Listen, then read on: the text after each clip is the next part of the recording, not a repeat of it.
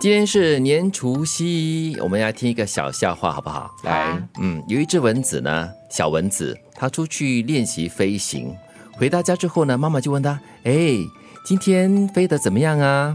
这个小蚊子呢就很高兴的回答：“感觉很棒，因为每个人看到我呢都一直鼓掌。 好乐，好乐观哦，这只 蚊子。对他应该是听到我们昨天的，你给我听好，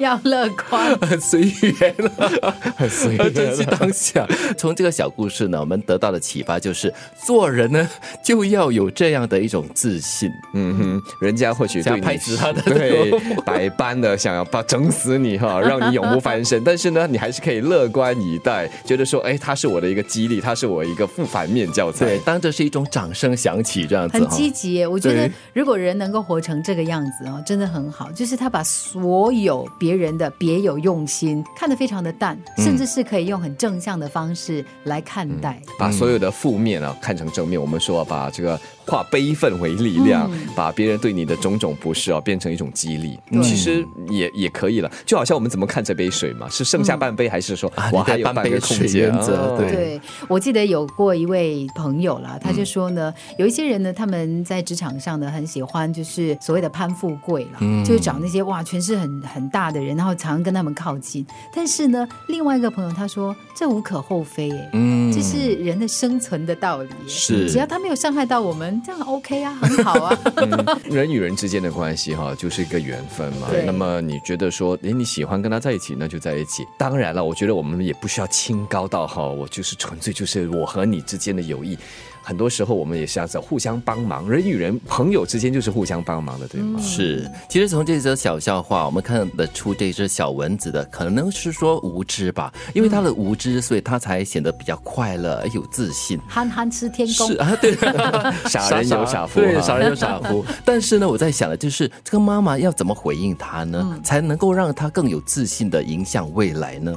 做做 得好。啊，嗯孩子，你做得好。但是呢，下次只要听到掌声呢，尽量避开，可以远远的听就好，远远的享受它就 行。啊，就把它哎有当危机意识这个哦 对，很好，同时很好呢，在告知他人这个人世间的无险凶险之余，之余，同时呢，也不要让他觉得充满了黑暗了。呃哎、但是我觉得哈，这个真的可以衍生出另外一个人生的智慧。嗯就是你可能真的是一直听到掌声，啊但是这个掌声是善意还是恶意的，那可不一定。啊对蚊子来说，这个掌声肯定是恶意。恶意的，可是他把它善意化了。对，它对对于小蚊子来说，就第一次飞行嘛，对哇，有人一直在 鼓掌。